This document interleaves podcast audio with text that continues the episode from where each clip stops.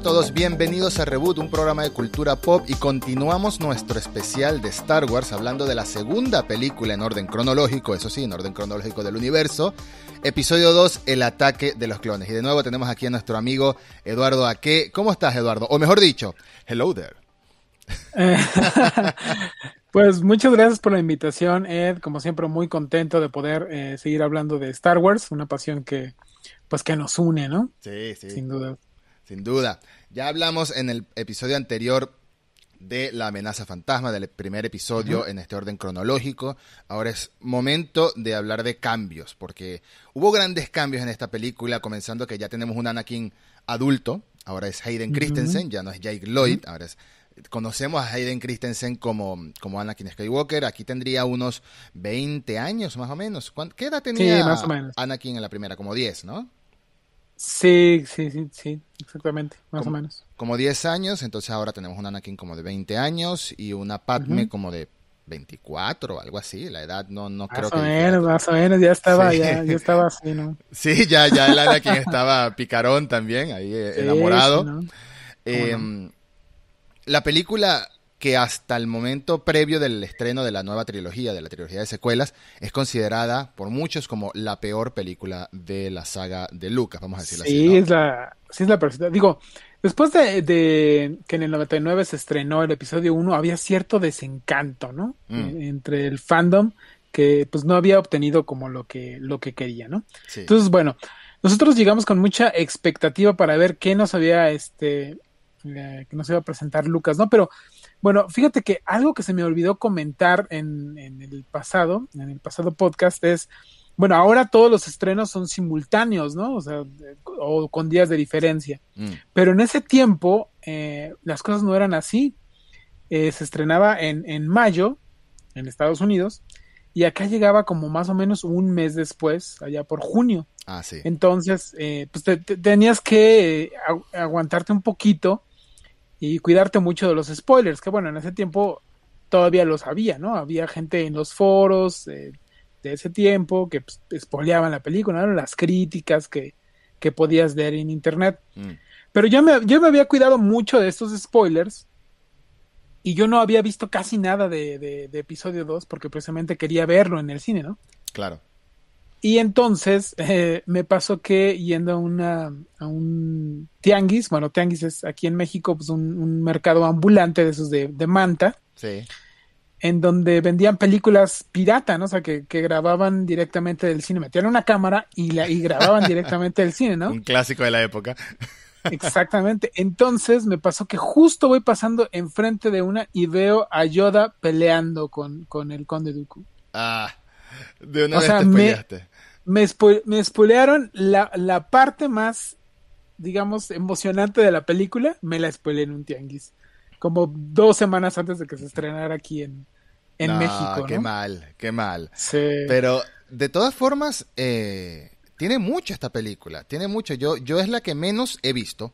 Casualmente lo hablábamos antes de comenzar a grabar. Este, siempre la audiencia se tendrá que perder esas previas, no las voy a grabar nunca.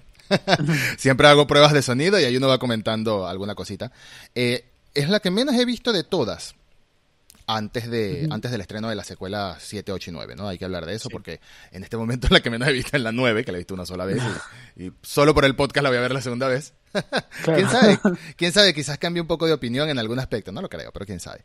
El hecho es que eh, esta era la que menos había visto y es porque, como bien dices, y creo que le pasó, nos estamos adelantando mucho, pero creo que le pasó también a Solo, a la película de Han Solo, que veníamos de un episodio 8 muy polémico, y llega esta película con toda esa sensación atrás, ¿no? Toda esa, toda esa polémica atrás. Y no digo que solo sea una obra maestra, pero sí digo que fue juzgada muy duro por el mismo hecho de lo que venía atrás de la polémica del episodio 8, la pseudo polémica, porque a mí hay muchas cosas del episodio 8 que sí me gustan, pero entiendo que estaban esas, esas aguas turbias entre los que la odiaban, los que la amaban. Llega solo y llegó en el peor momento posible. De hecho, solo la adelantaron a mayo, si no me equivoco, en vez de esperar a diciembre. Yo lo hubiese dejado hasta diciembre para que se calmara un poco este el huracán que acaba de pasar. no, totalmente. O sea, de verdad eso hubiera. Bueno, entre episodio 1 y episodio 2, o sea, el episodio 1 sale en el 99 y episodio 2 sale en el 2002. En el 2002. Entonces sí hay un, sí hay este bastantes pues años de diferencia, pero eh, digamos que el desencanto no se había ido. No se había ido, y sobre todo por lo que veníamos hablando en el episodio anterior, es que en ese momento no había tanto contenido de este estilo como para quitarte el sabor de boca, ¿no? O sea, no habían tres películas de Marvel por año, una de DC, otras de otras, o sea, series, etcétera. En ese momento era limitado. Sí había, pero era limitado. Mm. Y este, estaba muy fresco todavía lo agridulce que fue todo el tema de Jar Jar y, el CGI y todo para la época. Y hablando de CGI, ese es el mayor cambio en el episodio 2. En el episodio 2 es como que Lucas descubrió que podía hacerlo todo con CGI, todo. Lo único que faltaba eran los actores en CGI. Claro, hay muchas escenas que grabaron en España, que grabaron en Italia, más que todo cuando van a Naboo. Eh, es lo primero que se me ocurre. Pero pero no sé, yo, yo siento que no, no voy a defender a Ataque de los Clones. Ataque de los Clones tiene muchas cosas malas, pero también tiene muchas cosas buenas. Nos cuentan mucho del, del, del background, ¿cómo se dice? Del fondo de la historia de lo que se desarrolla en el universo a nivel político, ¿no? Aquí vemos muchas las maquinaciones eh, maquiavélicas, valga la redundancia, de Palpatine manipulando a todo, manipulando todo tras las sombras, eh, mandando así inocentemente a que sea Anakin el que vaya a cuidar bueno, el que sea Obi-Wan, el que vaya a cuidar a Padme, pero porque sabía que Obi-Wan anda con, con, Anakin, es su padawan. Sí, eh, así es. Vemos una Coruscant como nunca la habíamos visto, al detalle, hacemos tomas aéreas, hacemos grandes vistazos a todo lo que es las edificaciones, lo vemos de noche. La persecución después del intento de asesinato de Padme es un poco exagerada, porque lo es, todos los saltos de un auto volador a otro, pero aún así, de noche se ve hermosa, parece como, parece como Blade Runner en el universo de Star Wars, la verdad. Claro, sí, desde luego. Nos mete en un, en un como barcito, ¿no? En el que eh, Anakin y Obi-Wan están buscando a una casa recompensas y, te nos mete así como en el, en el ambiente nocturno de, de Coruscant y tienen un cameo ahí a Med Best sí, sin el traje de de Jar Jar, y también Anthony Daniels sin el traje de, de, Citripio, ¿no? Sí, es una muy buena escena. Y, hay una escena en donde quieren venderle a, Obi-Wan el equivalente pues a droga en el universo de Star Wars, que son las Dead Sticks, ¿no? Mm. Y entonces ahí tienes un atisbo de lo que es pues los barrios como pues nocturnos, ¿no? O sea, de, los, barrios medio, medio bajos de, de Coruscant, ¿no? Sí, y toda, toda la que es la vida nocturna y la vida eh, más alocada, por así decirlo, porque se supone que Coruscant es. un planeta ciudad. Ahí tú no ves bosques, ahí tú lo que ves es industria y edificaciones. Es la capital de la galaxia. es la capital de la galaxia. No es la capital de, de un país, o sea, se supone que tiene que ser algo ultra sobrehabitado, ¿no? Sí, entonces eso, eso es algo que, me gusta mucho. ¿Sabes una cosa que, que, este, que también me gustó mucho de esto? y hay muchos rumores de lo que planeaba Lucas hacer, ¿no? En, y, pues obviamente todos esos rumores eh, eh, existieron en todo este tiempo, ¿no? Del 2000 al, al, al, 2001 más o menos, de quién iba a ser Anakin, ¿no? De a quién estaban considerando de, para ser Anakin. Y durante un tiempo todos daban por sentado que Leonardo DiCaprio iba a ser Anakin, que, se lo, que le habían ofrecido el papel y él estaba encantado y no sé qué, pero a final de cuentas pues no fue así, ¿no? Y este y que ahora sí iba a aparecer Boba Fett y que cuando se quitara el, casco iba a ser Jodie Foster. O sea una una Jodie Foster decían sí sí sí de verdad es Qué extremo. rumores que, que existían en, en, ese tiempo no pero pues obviamente no decimos no ahora sí vamos a ver a Boba Fett y no sé qué. Y sí vimos a Boba Fett pero pero como niño no sí. entonces este sí fue una época de, de rumores muy sabrosos no y cuando dijeron que iba a participar eh, Christopher Lee, no sabíamos quién, quién iba a ser, ¿no? Y decían que iba a ser pues, un maestro Jedi muy, muy respetado y no sé qué, no sabíamos mucho. Entonces, pues era una cosa, una cosa de, de... Ahora, ahora los rumores están muy, este, pues extendidos, pero en ese tiempo como no, no había un lugar donde pudiéramos compartirlos como YouTube, ¿no? Mm y eran, eran rumores muy, pues muy sabrosos que, que estaban en, los foros de, Yahoo de aquel tiempo. Era, era muy distinto hoy en día, que te meten un dron a volar encima de un set de rodaje y ves las fotos, o sea, ya hoy en día mantener un, el secretismo es muy difícil. Eh, pero justamente sí, Christopher Lee añadieron. Vamos a empezar hablando de lo bueno de Atacos de Clon, porque yo creo que tiene muchas cosas buenas, de verdad. La juzgué ayer sobre todo si la juzgas después de ver La Guerra de los Clones, la serie animada, empiezas a ver todo lo que se empieza a cocinar que vemos después. Las frases claves que tiran en algunos en algunos momentos los personajes acerca de por qué suceden las cosas que suceden más adelante. Por ejemplo, eh, quizás, quizás mi secuencia favorita de todo lo que es Ataque de los Clones es el viaje de Obi-Wan a Camino. Camino, que es el planeta donde crean a los clones. Ya tú sabes que ahí hay una conspiración, te das a entender que ahí hay una conspiración que tiene 10 años cocinándose para que estén listos este ejército de clones, que por más que ¿cómo se dice? Que por más que tienen eh, crecimiento acelerado, duplicado en realidad, es el doble de, lo rápido que sucede, ya tú sabes que este, para que estén listos a estas alturas, tienen 10 años cocinándose estos clones. ¿Quién los hizo? ¿Quién los mandó a hacer? ¿Por qué? ¿Quién lo pagó? Esto debe haber sido carísimo para empezar por ahí. Eh, Django, cuando se encuentra con, con Obi-Wan, le cuenta que él lo contrató un tal Tyrannus para que fuera el molde, por así decirlo, el, el, clon, el, ¿cómo se dice? El original. el, el donante de... El donante, exacto. el donante de ADN. Ok, y ahí después al final te enteras que fue el conde Dooku que le pagó a Django. Pero Silas, eh, ¿cómo se llamaba el maestro Jedi? Silas... Eh, eh, eh Saifo Díaz. Saifo Díaz, que fue el que hizo el acuerdo con los de Camino en, en, nombre del Consejo, sabemos que era un miembro del Consejo, ese no es Tyrannus, ese no es el conde Dooku, entonces ¿quién era? trabajaba para los Sith, trabajaba para Palpatine, posiblemente era un infiltrado, ¿por qué? O sea, aquí hay una conspiración, aquí te das cuenta, para mí Attack of the Clones es muy política.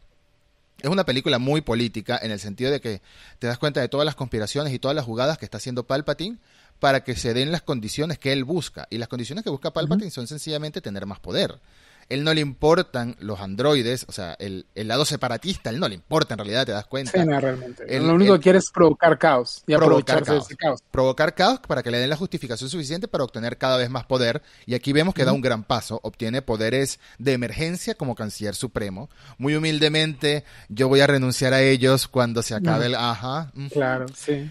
Y de nuevo es Jar Jar. es Jar Jar el que lo propone. Por eso que. Fíjate, ah. según, según dice, ¿no? Este, porque cuando empieza, empieza el, gran conflicto de, de, Attack of Clones es que hay un conflicto en la galaxia. Que hay una parte de mundos, una parte importante de mundos que quieren separarse, ¿no? De, la República. Mm. Ya no quieren estar con, ellos porque juzgan que eh, pues nada más ellos ven por una parte, ¿no? O sea, nada más por el interés de una parte y ellos quedan como muy, este, pues dejados de lado, ¿no? Y en ese momento son puestos como, como los villanos, pero cuando tú ya vas viendo, ¿no? Vas conociendo más en cómics y en otro tipo de series, te das cuenta que tenían varios puntos a favor, ¿no? O sea, que independientemente de, de que son presentados como los villanos, eh, la incapacidad de la República de escucharlos mm.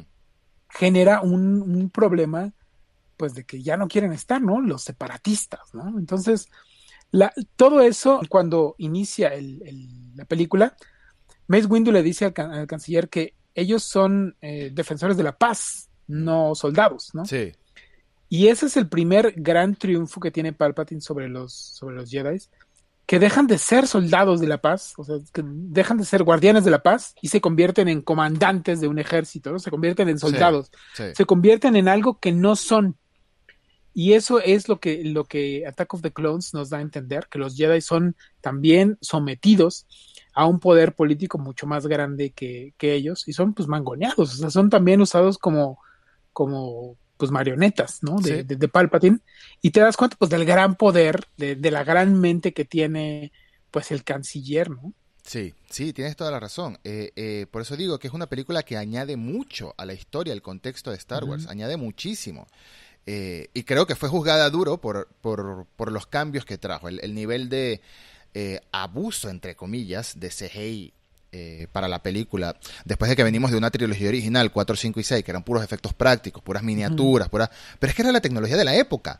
Yo creo que George Lucas estuvo limitado en los 70 y 80. Sí, desde luego. algo que no estaba limitado en los 2000. Ya aquí descubrió la magia de, bueno, esto es lo que yo quiero hacer, esto es lo que yo quiero mostrar el diseño de las naves cambia, todo es más estilizado, hay muchísimas más batallas de sables de luz, ya hablamos de las coreografías en el episodio anterior, de cómo cambia ese estilo de, de samurai, estilo de kendo elegante a algo más movido, ¿no? Em, Pero entonces Attack of the Clones hace muchos cambios, eh, mucho, perdón, da muchos pasos en cuanto a conocer el, contexto de lo que está sucediendo en la galaxia y el contexto político. La, las mil maneras en las que Palpatine está manipulándolo todo para que se cumpla su deseo. Está manipulando a Obi-Wan, bueno, a todo el Consejo Jedi. Está manipulando, está manipulando a Anakin, está manipulando a los separatistas. Y cuando ves Clone Wars, la guerra de los clones, aquí vamos a entrar un poquitito en, detalles de la serie animada que expanden aún más este, este universo, ves que existe un tercer grupo y ahí te das cuenta del conflicto real en el Senado, el conflicto real en la República. Existe un tercer grupo que son pro repúblicas por juramento, porque no les queda de otra, pero no quieren estar involucrados en la guerra, y liderados por la, la, duquesa Satín de Mandalor, que es la líder política de Mandalor, la líder noble en realidad de, de Mandalor, ellos lidera, ella lidera un, consejo de mil y tantos planetas, mil quinientos planetas o sistemas que no quieren participar en la guerra, no se meten, están pro la República, les juraron lealtad a la República, no dicen que se van a unir a los separatistas, pero no quieren participar en la guerra porque lo ven mal. Y llega un momento en Clone Wars que el, canciller Palpatine y las condiciones se dan para que se metan de lleno en Mandalor, el, ejército de clones, ya la República tome acciones pro por la paz, entre comillas, en Mandalor. Y eso es justamente lo que no quieren, porque sienten que pierden soberanía. Y yo creo que si lo trasladamos al conflicto de separatistas y republicanos, es justamente eso lo que está pasando. Los separatistas sienten que no tienen soberanía, que por más que haya un, eh, una reina o un primer ministro o lo que sea, la república manda sobre ellos. Y no es una cosa igualitaria, es ya secundario su nivel de autoridad.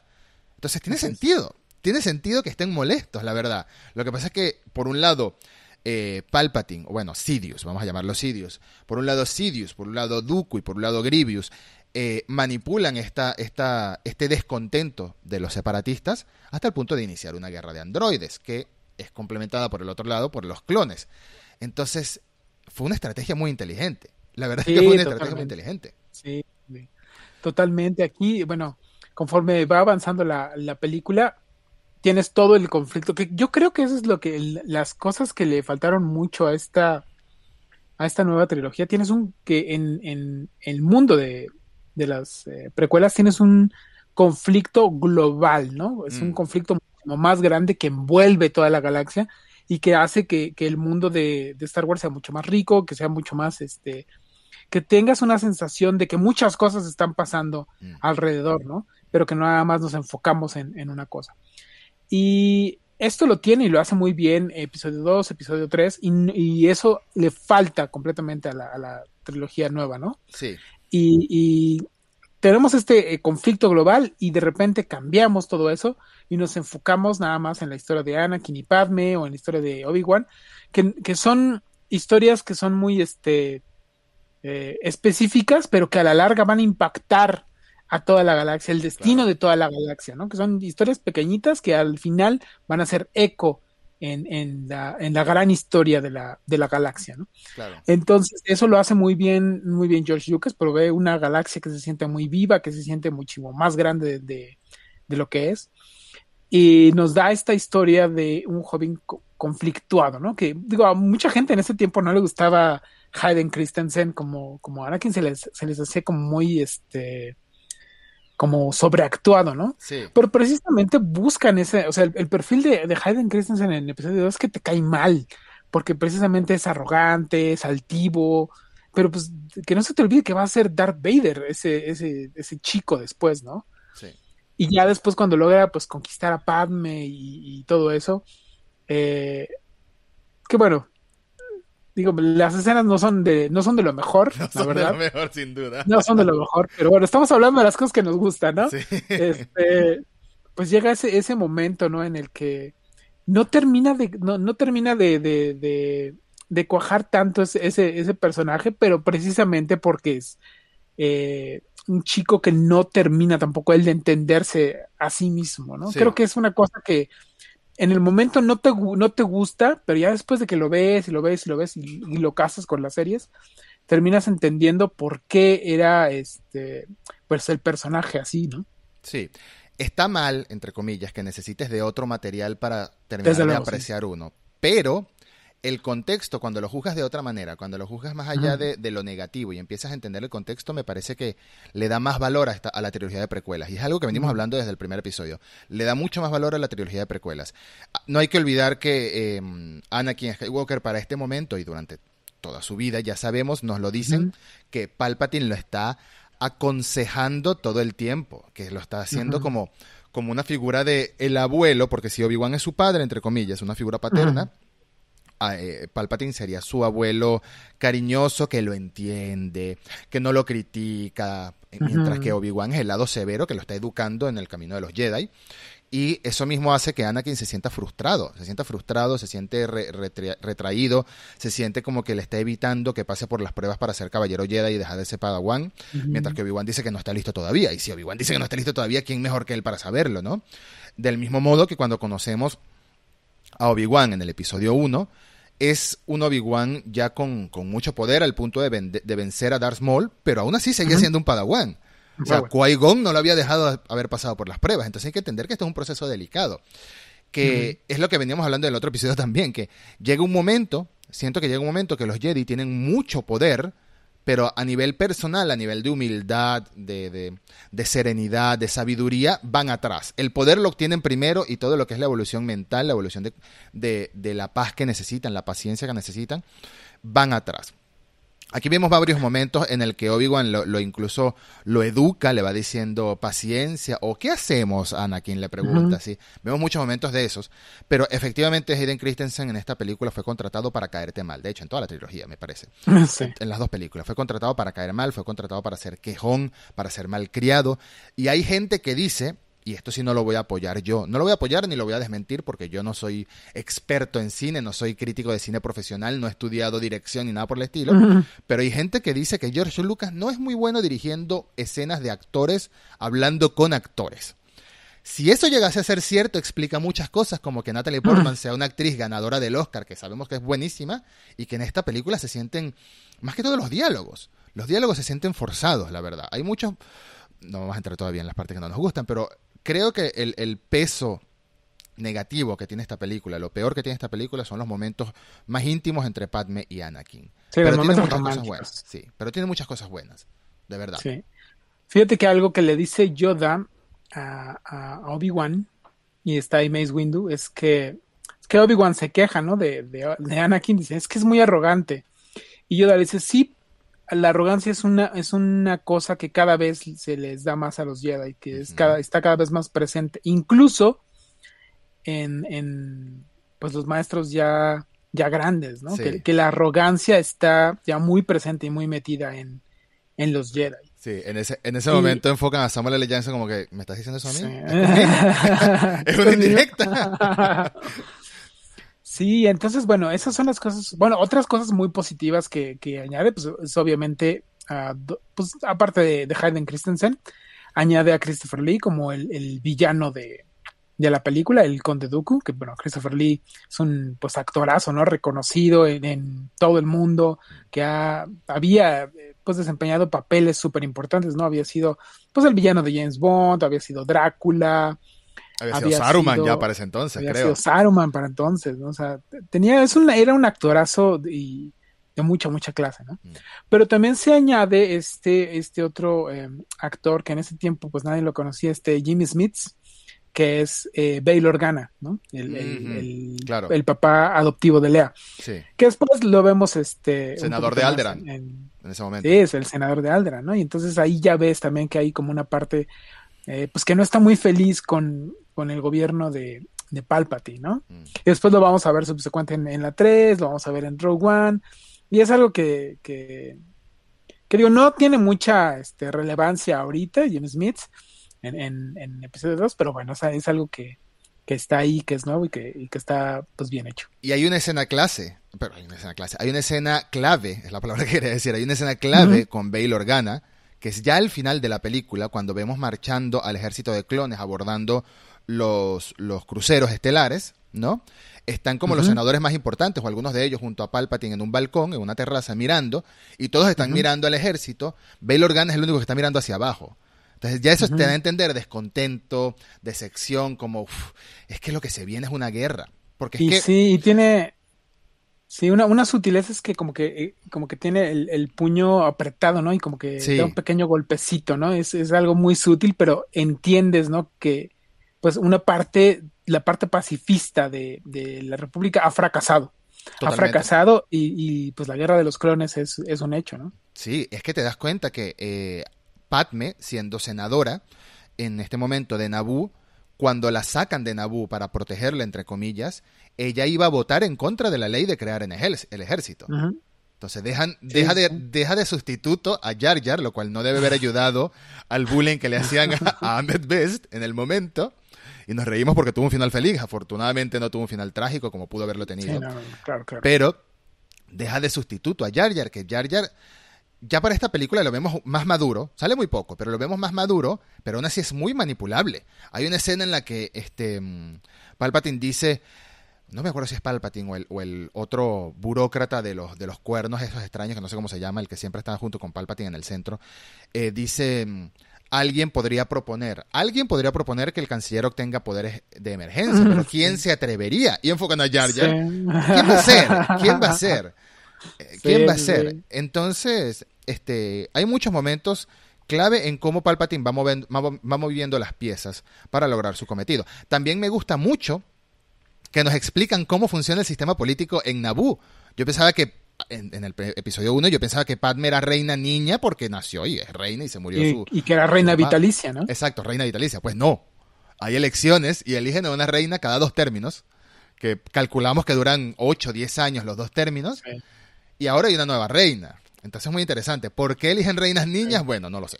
Ya, ya hay, ya, ya hay quien sabe. Es, medio extraño, sí.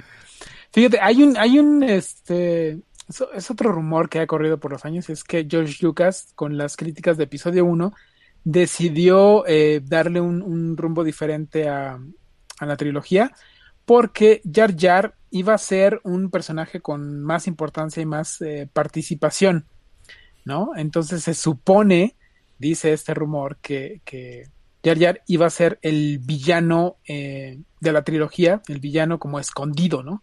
Que en realidad era el, el maestro de, de Sidious. El maestro de Sidious, después del episodio 1. Sí. Hubiese sido un cambio muy drástico. Incluso hay un, hay un video de Ahmed Best haciendo una voz como más oscura, como más tenebrosa, al estilo de, de Jar Jar, ¿no? y que a final de cuentas, pues obviamente eh, era para ocultarse, ¿no? Pero que en realidad Jar Jar iba a ser el, villano de, la trilogía. Pero pues obviamente todas las eh, críticas de episodio 1 hicieron que George Lucas pues se la, se la pensara, ¿no? Claro. Incluso cuando él comienza a escribir el guion de eh, episodio 2, la titula como Las grandes aventuras de Jar Jar, ¿no? Como en broma. como siendo muy consciente de que tenía que pues dejar a este personaje de lado porque a la gente no le había gustado. Incluso aunque sea el culpable de que usted tuviera los poderes de emergencia. Porque obviamente no es que sea el culpable, él lo propone y todo el mundo lo aplaude, ¿no? La gran parte del Senado lo aplaude, pero es como que, me imagino que si lo analizamos como un movimiento político común y corriente, eh, tenía que ser muy atrevida la persona que hiciera la propuesta, ¿no? Tenía que ser muy, eh, no descarada, sino muy valiente la persona que hiciera la propuesta para darle poderes dictatoriales al canciller supremo de turno, que tiene que renunciar a ellos voluntariamente. Ni siquiera es que, por lo que nos dan a entender, ni siquiera es que el Senado se los puede quitar después. Es que él tiene que, por eso es que él dice que él eh, renuentemente los acepto, pero entiendo, y bueno, cuando acabe la crisis yo renuncio a ellos. Entonces, quería volver brevemente a mi parte favorita de la película, o al menos una de ellas, que es toda la secuencia en camino. Camino, camino nos muestran un mundo Camino es el mundo, para quien no sabe, Camino es el mundo eh, donde crean a los clones. Primero nos muestran que hay una conspiración a tal punto de que hay Jedis involucrados en la jugada y desapareció Camino de los archivos de los Jedi, algo que la maestra Yocasta, que es la bibliotecaria del templo Jedi, pero una bibliotecaria no, no común y corriente, una bibliotecaria bastante poderosa, eh, eso lo dice la serie animada. De nuevo, aquí somos pro de que cualquier persona vea las series animadas de Star Wars, sobre todo Rebels, si no quieren ver la otra que es más larga.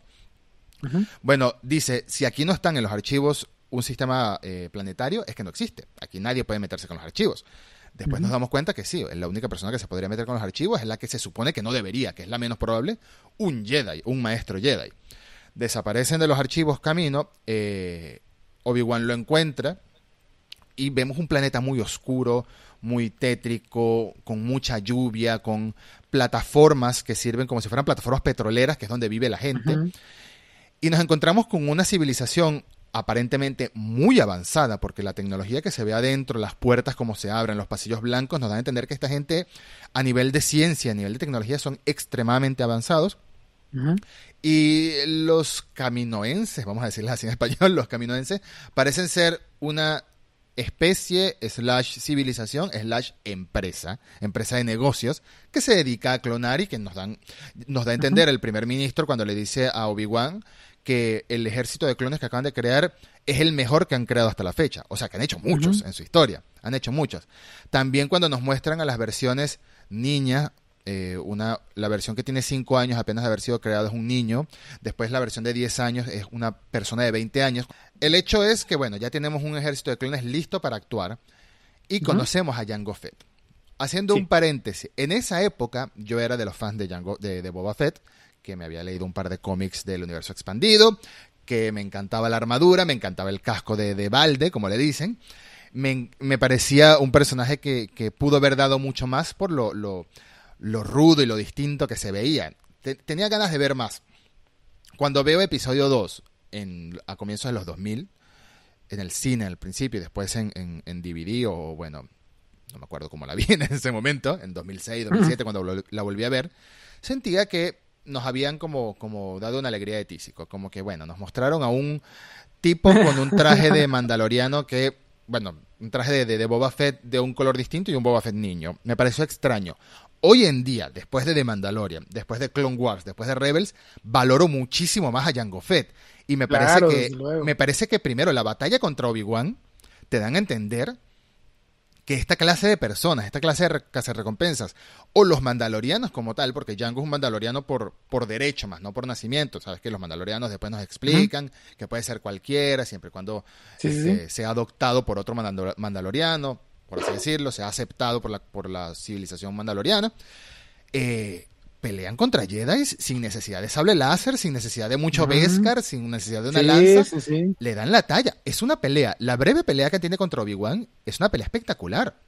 Sí, te a entender que los, que los mandalorianos, con todo y que no tienen el uso de la fuerza, se las pueden ver muy bien contra, Claro. Contra los Jedi. Fíjate que este, este actor, eh, Temuera Morrison, que interpreta pues, a todos los clones y a Jango Fett y después a, Boba Fett eh, en, el Mandalorian, es un actor neozelandés que em, había brincado a la fama porque en 1994 participó en una película muy laureada de ese tiempo que se llama Once Were Warriors, Fuimos Guerreros y en ella interpreta a un violentísimo este esposo alcohólico, ¿no? Y, desde entonces, desde que había visto esa película, ubicaba a este, a este actor como alguien pues, de mucho carácter, ¿no? De mucho, este, de mucha fuerza. Y cuando pues lo ves en, en, en Star Wars, dije, ah, pues claro, es el de, es el de Fuimos Guerreros, claro. Y sí me dio mucho gusto verlo porque hace un papel pues extraordinario, le da mucha personalidad a, a Jango Fett. Mucha. Y está este, este otro actor eh, que hace de Boba Fett, que es eh, Daniel Logan. Daniel Logan ya nunca más ha participado en nada este, pues, importante en el, en el, cine. Él como que hizo una campaña, ¿no? De que, hey Disney, hagan, un, hagan una serie conmigo, este, interpretando a Boba Fett. Pero pues obviamente eso no va a pasar, ¿no? Porque pues, no, es, no es un actor que sea pues muy conocido, ya ¿no? Y ha vivido... Ya, no. En su momento creo que hubo cómics de un Boba Fett adolescente, etcétera. Sí, Hubiese estado bien, pero ya no. Pero sí, no. Entonces, este, pues son, los, son los actores que, que, van apareciendo. Y se me había olvidado mencionar malamente a este Temoran Morrison, que hace un, pues un gran papel en todas las películas en las que, y series en las que, pues siempre aparece, ¿no? Entonces, pues te das cuenta de, cómo este, pues añaden este, este personaje de, de, Django y Boba junto con la nave del Slave, ¿no? que ah, pues, obviamente después te das cuenta que era la, nave de, de, Boba Fett que sale en, en, Imperio Contraataca. Pero fíjate, otra cosa que, que me llamaba mucho la atención en ese tiempo, ya viéndolo en retrospectiva, es que en el episodio 4, cuando este, pues Lea va y le pide ayuda a Obi-Wan, le dice, ¿no? que él le había ayudado a su padre en la guerra de los clones. o sea, ya desde el episodio 4 teníamos una referencia. No sabíamos qué era la guerra de los clones, no sabíamos a ciencia cierta qué había pasado, ni cuál había sido el papel de Obi-Wan y de, ni de... Ni del este, padre de Leia. Ni el papá de, de, Luke, ni nada. Pero sabíamos que había algo ahí, ¿no? Mm. Ya después, cuando este, pues, eh, se dio a conocer el título de la, de la película, El ataque de los clones, que se me hizo medio chafa en ese, en ese tiempo, así como, ah, bueno, el ataque de los clones, qué mal, ¿no?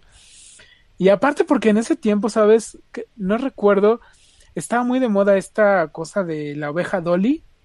¿Te acuerdas? La oveja Dolly que según era un, una oveja que habían clonado, En, Japón, creo. Estaba este miedo a este pues como a, como a este tipo de cosas, ¿no? Creo que lo de la oveja Dolly fue en el noventa y tantos, ¿no? casi noventa y ocho, noventa y nueve quizá, y estaba este miedo, ¿no? Como a la, a la clonación. Sí, sí. Miedo, miedo que duró mucho. Fíjate que hasta Iwan McGregor hizo otra película de clones después. La isla. Sí. sí, tienes razón completamente, ¿no? Y entonces estaba como muy, como muy, este, pues, de moda este, este asunto de, de las clonaciones, ¿no? Y ya cuando vas viendo, ah, pues es que sí, pues clonaron todo este ejército de, de, de Django Fett, entonces ya como que va, todo va teniendo sentido, entonces se va armando esta, esta narrativa inter, eh, intertrilogías, ¿no? Sí.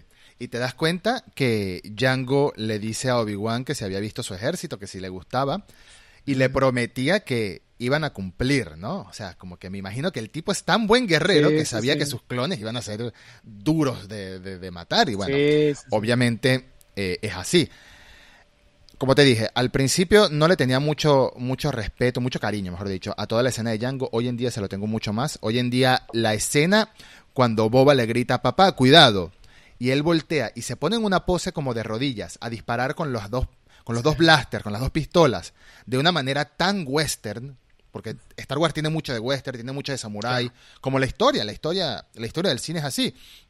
Primero vino Akira Kurosawa, te hizo un montón de películas de samurái y de ahí empiezan a, incluso a hacer remakes. La, gran trilogía de, El bueno, el malo y el feo es básicamente un remake de, películas de Kurosawa hecha por Sergio Leone. Y eh, George Lucas tiene tributos de muchas de esas cosas. Tiene tributos de samuráis. Para empezar, los Jedi son básicamente samuráis. Darth Vader básicamente es un casco de samurái, eh, un kabuto. Kabuto creo que se llama. Eh, y también tiene mucho de western, te mete a Boba Fett, te mete todas esas, las, las espuelas cuando camina.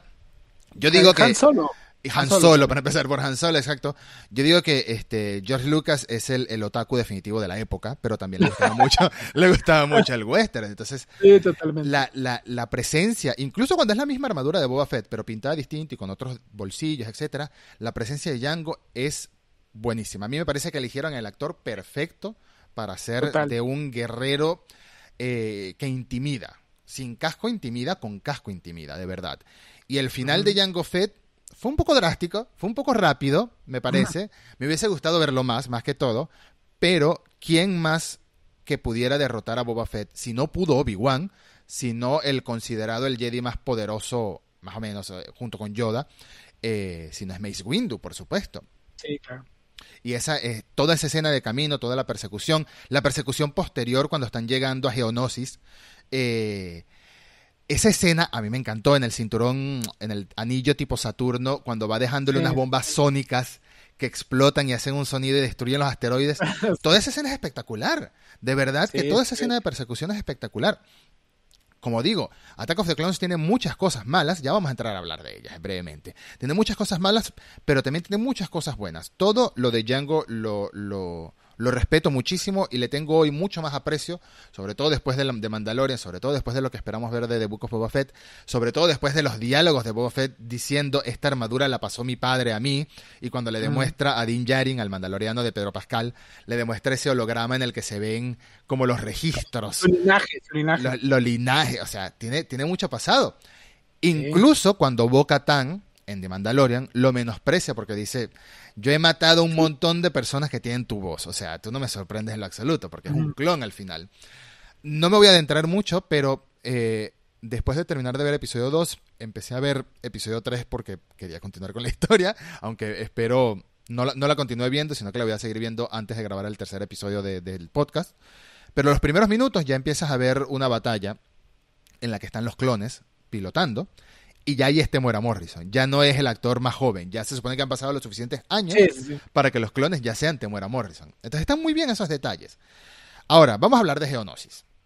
Vamos a hablar de Geonosis y de la mayor batalla de sables de luz que se ha visto en todo Star Wars.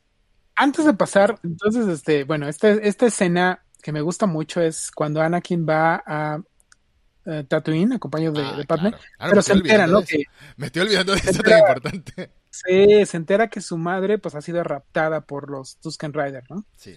Y esta escena donde él va y, se pone a averiguar, se pone a hablar con los Jaguars y lo ves estando en, esta pues, como motocicleta y cruza los dos, los dos soles de Tatooine en, en, el atardecer.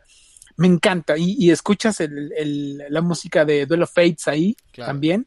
Porque es eh, finalmente Anakin eh, enfrentando su destino, ¿no? Sí. en este caso, él solo. O sea, va hacia una cosa que es irremediable, que es encontrarse a su madre una vez más, pero pues la va a encontrar eh, pues casi muerta, ¿no? Entonces ahí es otro punto en, en, que se construye la caída de Anakin, ¿no? Cuando llega a la aldea de los Tusken Rider, la, la encuentra pues ya casi en, las últimas, eh, la alcanza a ver, se alcanza a despedir de ella, pero es tal la furia que siente ahí que mata todo el campamento, mata a las mujeres, mata a los niños, mata a los guerreros, mata a todos, hasta los perros mata, ¿no? Y ahí es, es una parte muy, muy importante en este nacimiento de, Darth Vader. Incluso es tanta la fuerza que, que Yoda y, y, Mace Windu sienten, ¿no? Esto, incluso se escucha la voz de, de este Qui-Gon Jinn, de, eh, como tratándole de advertir a Anakin, ¿no? Es, es, algo que es muy grande dentro de la fuerza, que tiene grandes repercusiones en, en, en, en, el sentir, en el fluir de, de la fuerza, que cambia, ¿no? Cambia, cambia las cosas también. Y pues cambia Anakin, porque una vez que regresa después de eso, ya no es, ya no es el mismo, ¿no? Ya ha dado un paso más dentro de, de la oscuridad. Y, lo reconoce. En medio de su, de su llanto, de su ira y de su duelo, de su duelo de, luto, se lo reconoce a Padme. Le dice, Padme, los maté a todos como si fueran animales. Los maté a las mujeres, los niños, a todos. Los mató a todos y que los odia, exactamente es una escena que cae en la supuesta sobreactuación de Hayden Christensen, pero es que es muy, es muy intensa, muy dramática. Tenemos eh, que hablar también de las pesadillas de Anakin, porque aquí comienza algo que veremos en la siguiente película, las pesadillas que son premoniciones de Anakin. Anakin tiene pesadillas durante mucho tiempo, durante días, semanas, no sabemos bien cuánto, en las que se imagina a su madre sufriendo, a su madre en, en dolor, en pena. Y recuerda eh, que le hizo la promesa a su madre de que pues la iba a rescatar. Y no nos dejan claro por qué no la rescatan en todo este tiempo, la verdad, por qué no la van a liberar. Pero bueno, el hecho es que se encuentra hasta con Guato y todo en, en Tatooine, un Guato que aparentemente perdió todo su dinero y está ahí trabajando, reparando cositas. Eh, y por más que el destino de su madre, durante los 10 años que él se fue, no fue un mal destino. Guato la vende, se casa con un hombre y ese hombre la libera y se casa con ella, ¿no? O sea, eh, tiene su hijastro, que por cierto es otro actor famoso, es este actor eh, que no me acuerdo cómo se llama ahorita, pero bueno, el, actor de el actor de la película de Ramsés y Moisés, le voy a decir así, este que hace del tío de, de Luke joven, ¿no? Por supuesto.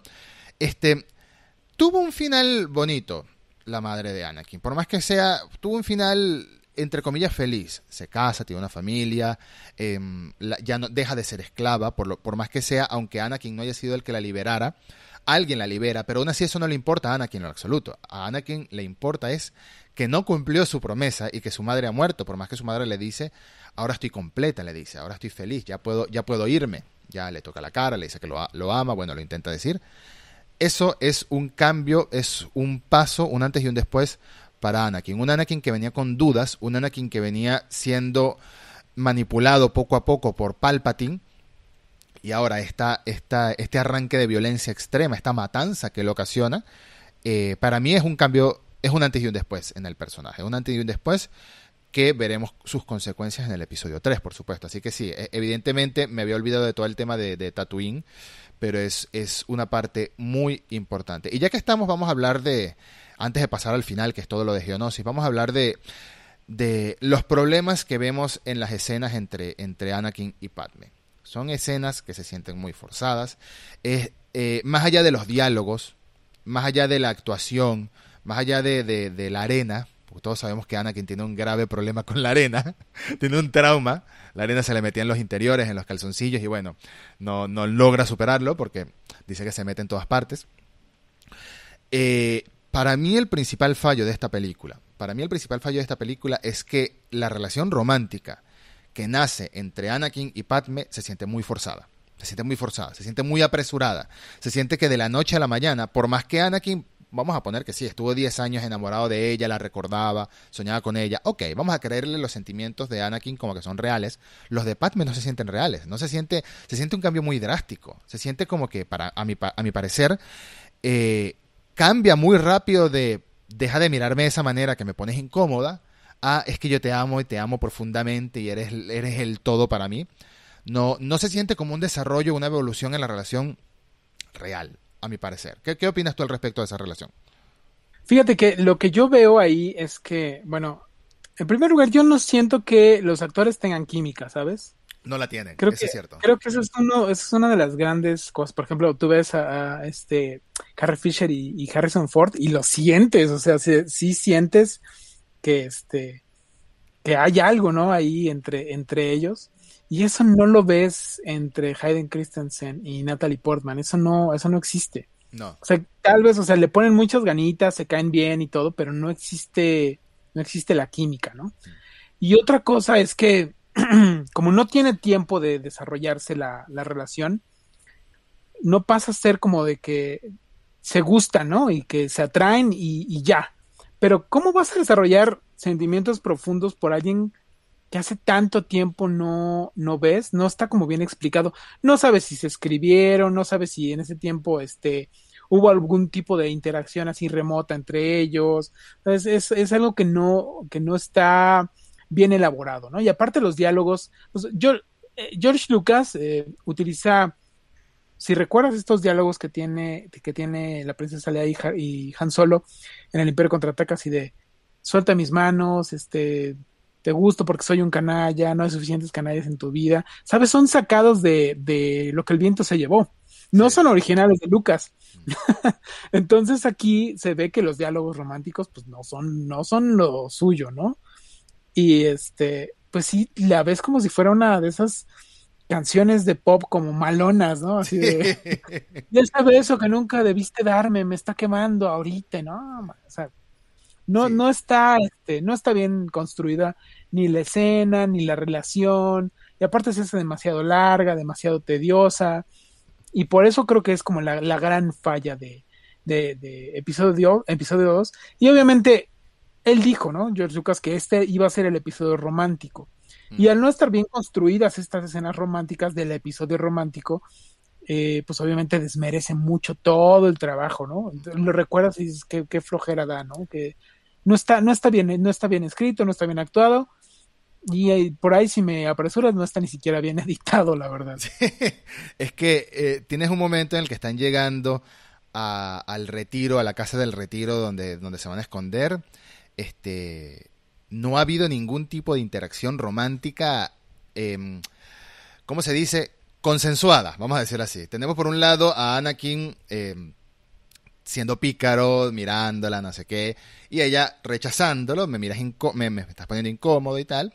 Bueno, ok, lo siguiente que vemos es que Anakin le soba la espalda y se dan un beso, así de la nada, en un balcón después de hablar de la arena. De la nada, entonces se nota muy apresurado todo. Eh, y de paso, a mi parecer, es un grave error. No, sé si quedaba otra opción, pero para, a mi parecer es un grave error este contrapunto que tiene entre las escenas románticas en Naboo y las escenas en camino de Obi-Wan con Django, con los clones, etcétera. Porque se van como eh, intercalando un poquitico en camino, un poquitico en Nabu, un poquitico. Y llega un momento que tú estás empezando, eh, tú estás queriendo ver qué está pasando en camino, que son los clones, que, y te vuelven a poner ahora ir eh, dando vueltitas en el pasto y cabalgando la, la, especie de garrapata gigante esa horrible y asquerosa que no sé qué es. tú dices, no, no, no, no, vamos otra vez a la pelea, vamos otra vez. Entonces, me parece que fue un mal, fue una mal junta de escenas, además, no ayuda. Y por supuesto, el cringe que te da la escena frente a la chimenea de Yo no sé si Anakin creía que iba a ser romántico decirle que me estás torturando, que, que me estás doliendo el alma, que, que, y la mira como con odio. Yo no sé qué romance es ese. Yo no sé si Lucas le dijo esas cosas para seducir a su señora, no lo sé. Pero bueno, lo único, lo único, lo único que rescato de esa escena es, es, por supuesto, la gran la gran indirecta, la gran señal al futuro, el, gran easter egg que incluye Lucas, que es cuando dice, Anakin le dice, siento que si tú no estás conmigo no puedo respirar. Y bueno, ya sabemos que Darth Vader después tiene problemas pulmonares severos. Es una, es un, ok, es un guiño al, futuro del personaje, pero se siente todo muy apresurado. Ese es a mi parecer. Se siente un romance artificial. Claro. No, un, un gran, eh, digo, algo que viste la, viste toda esa acción y, la hace un poquito mejor es el gran tema de, de John Williams de Across the Stars. Claro. Y este, que es uno de los grandes temas de, de toda la saga, ¿no? De, la canción de, de Anakin y Padme. Y que a pesar de, de le da una, este, una dimensión un poco, un poco eh, mejor a todas esas escenas de, de pues, besitos y todo eso, pues es, esa, incluso si yo me fuera a casar, me encantaría que sonara esa, ese tema, la verdad. Sí, sí, sí lo, sí lo ubicas, ¿no? Sí, sí, por supuesto. Y, la, la, música de John Williams es parte de la columna vertebral de todas las películas de Star Wars de Lucas. Sí, sí. por ahí. Entonces, claro. Aquí nace ese tema, el de Across the Stars, y pues, eh, pues acompaña siempre, ¿no? A Padme y a, y Anakin. muy, muy, bonito ese, ese tema, la verdad. Es verdad.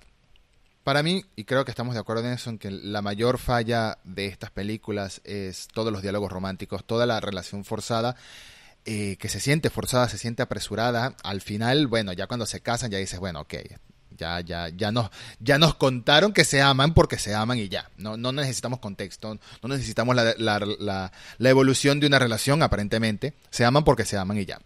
Pero ese es el gran fallo. Sobre todo es un gran fallo porque se supone, como, como dice Ed, que para Lucas y para el universo de Star Wars este es el episodio del romance. Este es el episodio donde nace una relación tan importante que termina de darle pie a la creación de, un Vader, ¿no? De un Vader. De un Anakin que ya se veía tentado por, por sus sentimientos de, odio, sus sentimientos de ira, se dejó llevar en Tatooine después de la muerte de su madre. Eh, bueno, la relación de, de, Padme y el miedo a perderla es lo que termina de convertirlo en este villano. Entonces se siente como que debería haber tenido más importancia, más, más desarrollo, más, más contexto, más, que se vea una relación crecer. Quizás es algo que debió haber empezado en episodio 1, quizás debieron habernos mostrado ya un Hayden Christensen y comenzar un pequeño proceso de, de relación romántica desde ese episodio. No hubiese estado mal para darle más contexto, más, más evolución a la relación. No lo tiene y es algo que le hace mucho daño a la película, a mi parecer. Ahora, todo lo que es el CGI, todo lo que es eh, las escenas, a mi parecer, la juzgué mal en su momento, como mucha gente la habrá juzgado mal en su momento, pero hoy en día entiendo la intención de Lucas, que era mostrarnos un Star Wars mucho más rico, mucho más denso, mucho más eh, enorme, más masivo. Y me acuerdo una frase que tú dijiste, perdona, me acuerdo una frase que tú dijiste, que es que eh, toda la evolución, toda lo, lo, que sucede en el fondo a nivel político, todo el desarrollo de una trama que se siente global y no tiene las nuevas películas, es cierto, porque en las nuevas películas te muestran que hay una primera orden y ya. Hay una primera orden que son el remanente del imperio. Ok, se acabó. ¿Y, y, por qué son malos? Bueno, porque quieren volver a tomar el control de la galaxia. Y ya. No, no hay más desarrollo. Aquí tienes una subtrama política muy elaborada a lo largo de tres películas. Sí, sí, sí, totalmente. Esa es como la gran, la gran diferencia que hay, ¿no? Sí. Una gran diferencia entre tener a George Lucas detrás y tener a JJ y Ryan Johnson o, quién sabe quién más detrás, ¿no? Sí, ahí, hacía falta un filón y de asesor, aunque sea. Sí, Ahora. Entonces, pues, ya, ahora sí ya llegamos a la gran escena de la película, que es esa batalla en, camino, ¿no? Cuando llegan todos los Jedi, ya, en, en, Geonosis, sí. Cuando llegan pues, todos los, todos los eh, Jedi, ves a, Mace Windu enfrentándose a Jango Fett, lo derrota así súper fácil, le, le, corta la cabeza, ¿no? Y se queda ahí Boba Fett, pues traumado desde entonces, pues de, Mm. ver cómo decapitaron a su papá, ¿no? Sí. Y llegan todos los Jedi, ¿no? pues casi todos los Jedi del Consejo, ¿no? Sí, es, es así sería de importante esta batalla que fueron todos. Sí, sí, sí, total, todo. Fue, fue, Fistu, fue Mundi, fue este Luminara, creo que está por ahí también. Nombres que uno se aprende en la Guerra de los Clones, en la serie animada, no en las películas. le, tienes, le tienes aprecio a todos estos Jedi random en las películas, le tienes aprecio por las series animadas. Pero te das cuenta de la relevancia de lo que estaba en juego. El hecho de que fueran a enfrentarse a este ex Jedi que tenían en tanta estima que al principio de la película, Mace Windu dice, no, no, Dooku es un ex Jedi, matar no está en su... no está en su manera de ser. Es un idealista político, no es un asesino. Sí, sí, sí. No, no es un asesino. Tú no sabes de lo que estabas hablando. Además, además, Christopher Lee hay que elogiar su participación como cualquier villano. Es que la voz, la voz que tiene, no lo puedes poner a hacer otra cosa que no sea malvado, de verdad. La primera vez que se escucha hablar en un pasillo ya tú sabes que se viene algo. Toda la película gana como 100% más en cada escena en donde está Christopher Lee. Cada escena, ¿no? Caray, o sea, de verdad. Incluso Christopher Lee, o sea, cuando Doku le, le revela a Obi-Wan, ¿no? Que, ¿sabes qué? Obi-Wan detrás de todo, el, de todo esto está un Sith. Y un Sith tiene el control de, pues, del Senado. Y esa información se la da, o sea, y, Obi-Wan ni siquiera se la cree, porque después ya cuando acaba todo, él dice, no, yo la verdad yo no creo, yo creo que me estaba mintiendo ese Dooku, este, no, no, no, no se me hace posible. Y, y, le da ese pedazo de información a los Jedi, y los Jedi, en su ceguera, en su vanidad, en su arrogancia, no se la creen. No se la creen. Llega un momento que Yoda lo dice. Tenemos que estar muy ciegos si no hemos visto esto. Si no hemos visto lo que está pasando. Por cierto, Christopher Lee tenía 80 años en esta película. 80 años. Y, según las entrevistas que he visto, más que todo sobre El Señor de los Anillos, eh, se nota que sus últimos años de vida la pasó genial haciendo estas franquicias que disfrutaba mucho lo que es la fantasía, la ciencia ficción, se ve que le gusta. Eh, Christopher Lee grabó un disco de heavy metal, por Dios, cuando tenía 93 años. Es, es, es, es, es un, es un ídolo, de verdad, que de, verdad que, que, Christopher Lee es una persona excepcional.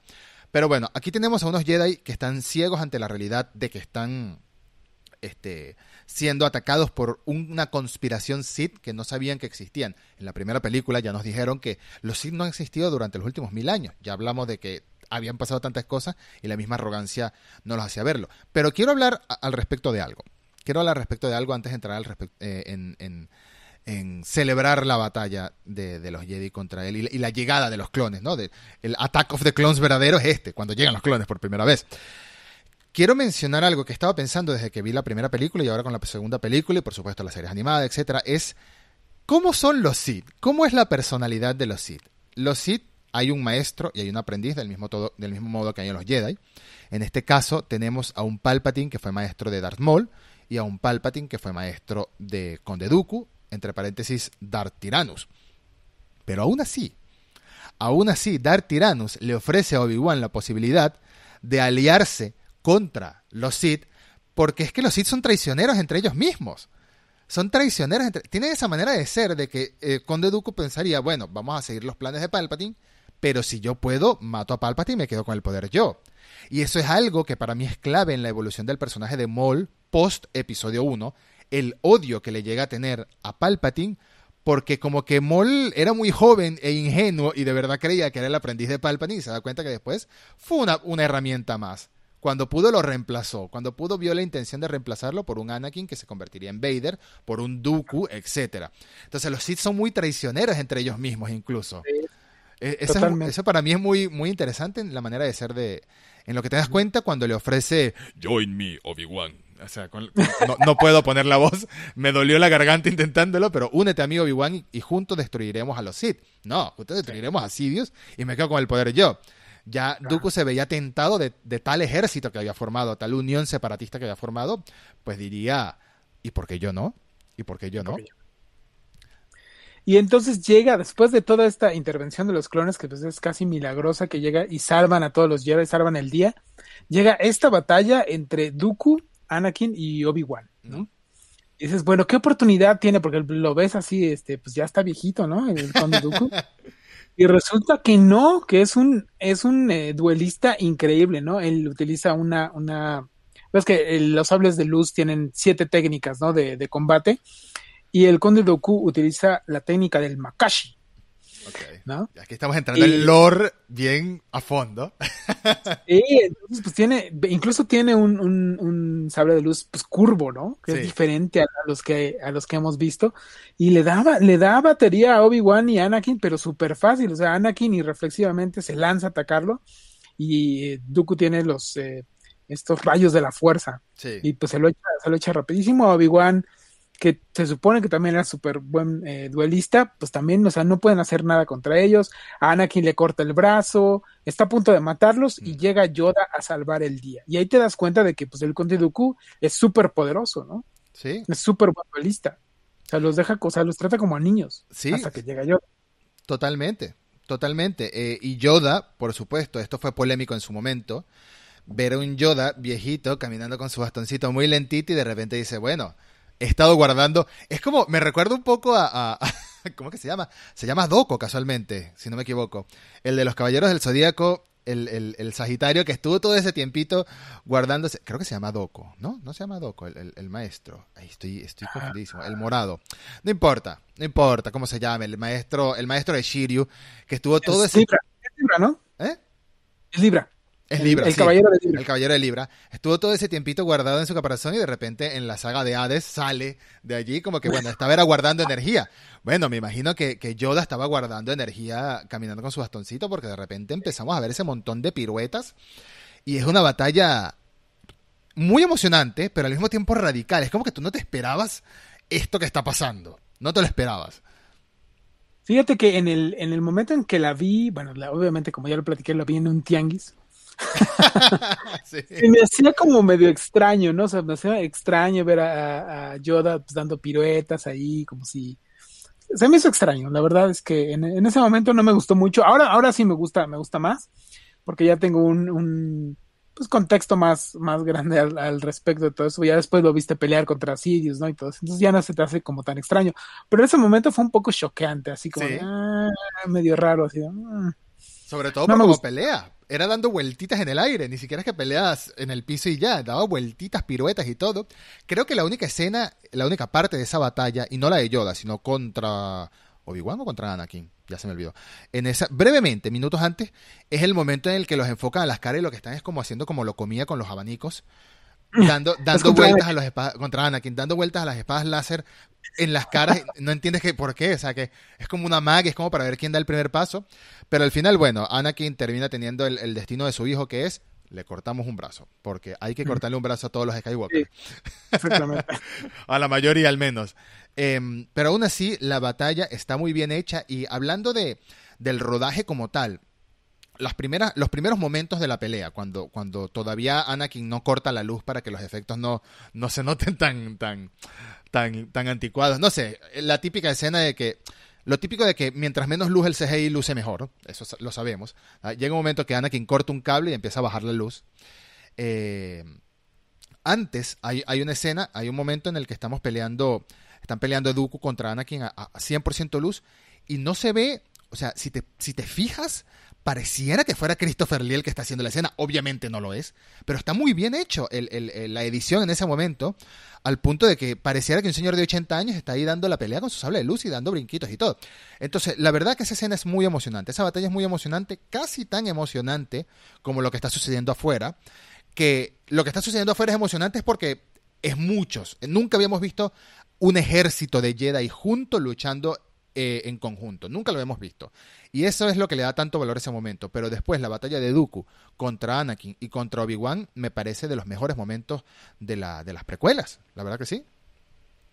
Sobre todo porque le dan una cucharada de su propia medicina de arrogancia. Anakin cree que, Anakin cree que, ay, yo puedo solo con este. No, señor, usted no puede solo contra este. No, tenías ni idea de contra quién se está enfrentando, ¿no? Mm. Otro secreto que vemos ahí, este easter egg que lidia, bueno, que, liga a las demás películas es que el ejército de Geonosis tiene los planos de la, de la Estrella de la Muerte, que la estaban construyendo ya desde entonces. Y entonces, como ven el avance de, este ejército y de los Jedi, dicen, no, esos planes tienen que salirse de aquí. Se los dan a, Dooku y Dooku se pues, escapa con ellos hacia, hacia Coruscant, en donde se encuentra de nuevo con, con Darth Sidious, ¿no? Y ahí queda y ahí queda pues muy claro que son aprendiz y maestro. Yo me pregunto, ¿qué crees tú?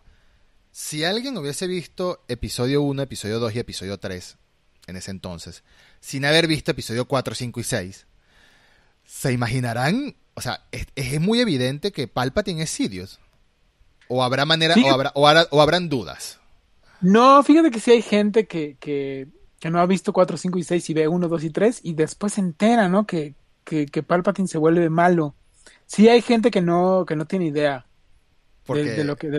La voz, la capucha que se le ve un poquito la nariz y la boca, y yo digo, no, es muy evidente, pero me pregunto, quien no hubiese visto la trilogía original, ¿no se dará cuenta? Es una pregunta que, que me hice justamente ayer viendo la película. Tenemos que concluir ya, porque bueno, podríamos extendernos mucho más, pero tendremos que concluir para dejar después más comentarios para el episodio 3 del podcast, el episodio 3 de la saga.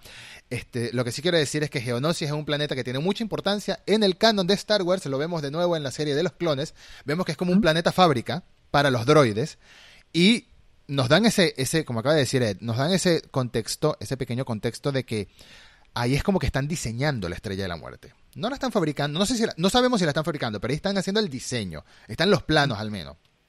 O, los primeros bocetos.